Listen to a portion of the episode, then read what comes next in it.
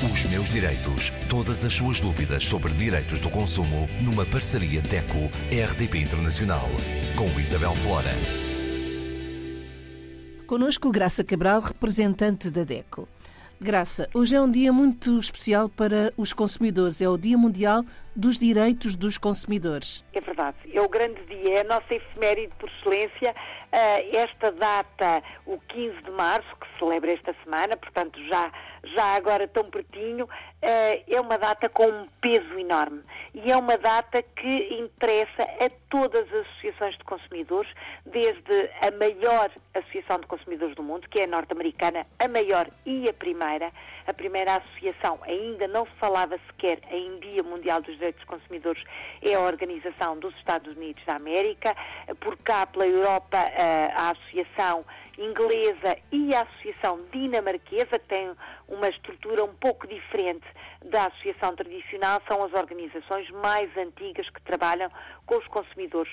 Mas este dia, independentemente da idade ou da dimensão da organização de consumidores, é mesmo muito importante, até porque é a oportunidade que cada organização tem para sair cá para fora, para colaborar com os meios de comunicação social, como estamos aqui a fazer, uh, desta forma tão entusiasmada, enfim, entusiasmada, estamos sempre, não é? Todos os programas, mas neste dia com mais entusiasmo ainda, é a oportunidade que temos para falar com as populações, para falar nas escolas, para falar a quem nos quer ouvir, claro, sobre a importância do respeito dos direitos e dos interesses dos consumidores.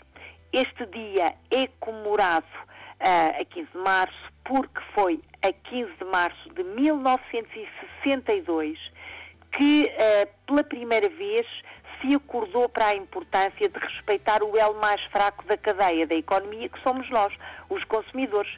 E foi o presidente John Kennedy que, precisamente, uh, proferiu ao Congresso esta frase extraordinária, que é todos somos consumidores, independentemente da profissão, uh, do lado da barricada em que estejamos a lutar, na verdade somos todos consumidores nos nossos atos diários de consumo de bens e de serviços e é na pele de consumidores que todos temos de exigir o respeito pelos direitos e pelos interesses. E isso é tão válido quando compramos, enfim, bens alimentares na loja física, como compramos uh, um produto, um serviço, por exemplo, de seguro automóvel, ou quando encomendamos uh, um livro ou um CD através da internet, ou quando compramos a nossa casa, quando abrimos a conta na, no banco, tudo isto faz parte do mundo uh, do consumo e tudo, todo este ato, todas estas relações têm efetivamente de ter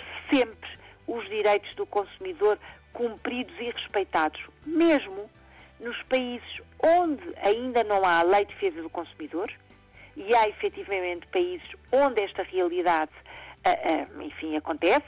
O caso, por exemplo, Guiné-Bissau, ainda não tem lei de defesa do consumidor aprovada e publicada mesmo em formato uh, legal, mas, mesmo não havendo este suporte, as organizações de consumidores uh, pugnam, lutam para que quem vende, quem presta um serviço, quem tem uma atividade comercial ou industrial que se destina ao consumidor individual, que somos todos nós, tenha a noção de que há direitos universais. E esses direitos universais não podem nunca ser atropelados, mas são. Não, é? não podem, mas são. E, na verdade, estes direitos, que são o direito à informação, que falamos aqui tantas vezes, o direito à reparação de danos, o direito à saúde e à segurança, o direito à livre escolha e o direito à justiça pronta e acessíveis, são uh, direitos consagrados pela ONU e que devem ser respeitados em qualquer ponto do globo e que uh, cada vez mais precisam de ser divulgados. Num mundo em mudança, num mundo em que as relações de consumo nem precisam sequer ter um rosto do outro lado, não é? Se tivermos o nosso equipamento, podemos fazer quase que 90% das nossas relações de consumo num mundo completamente global ou desglobal, não sei, num mundo uh, tão informatizado e até tão evoluído do ponto de vista da inteligência artificial, o consumidor precisa ainda mais de reivindicar o respeito pelos seus direitos e pelos seus interesses. E é isso que fazemos. é isso que fazemos todo o ano, mas com mais, uh, enfim, uh, destaque nesta data, porque também somos mais ouvidos nesta data. E este ano não podemos fugir ao tema que toda a gente está a falar, que é a crise. A necessidade de combater a crise, a necessidade de proteger os interesses económicos, a necessidade de dar ao consumidor poder de compra para abastecer a sua dispensa, a obrigatoriedade de ter direitos essenciais como a energia, a habitação e os transportes cobertos por aquilo que são as necessidades básicas de um consumidor. É este o tema uh, que a DECO está e a Consumar é também uh, a batalhar neste Dia Mundial dos Direitos dos Consumidores.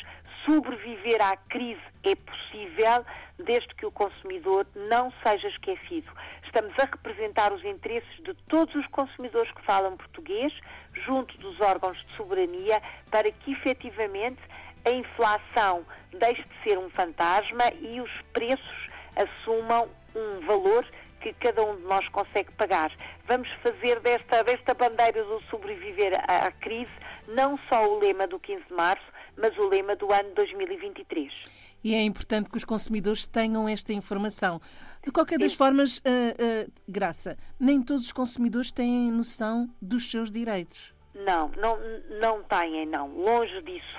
Um, longe disso, a literacia no que respeita à defesa do consumidor, embora seja, enfim, um mundo muito diferente, por exemplo, dos anos 90 do século passado, quando comecei a trabalhar na DECO, obviamente o mundo era muito, muito diferente, nem sequer tínhamos internet e a informação ao consumidor tinha outros formatos. Uh, mas, mas, e apesar do acesso à informação estar muito mais aberto e ainda bem, a verdade é que há também carências em determinadas áreas que cada vez são mais graves. Por exemplo, a literacia financeira, aquilo que se sabe sobre o mundo da banca, o mundo dos serviços financeiros é cada vez menos, porque estes serviços estão cada vez mais automatizados, informatizados e desumanizados, faz com que muitos dos consumidores, eh, os mais vulneráveis, por exemplo, os idosos, ou aqueles que têm menos capacidade económica, se sintam cada vez mais longe do respeito dos seus direitos enquanto consumidores dos serviços financeiros,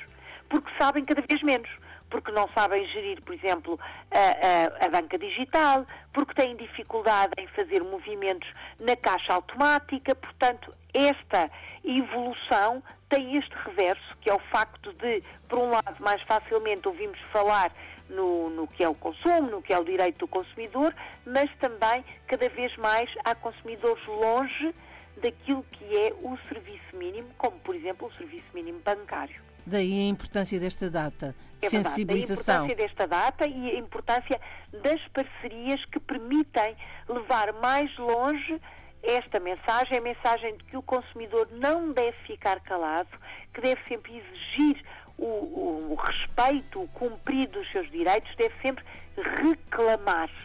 Reclamar formalmente é sempre aqui e em qualquer parte do mundo, o primeiro passo para que os seus direitos sejam ouvidos e respeitados.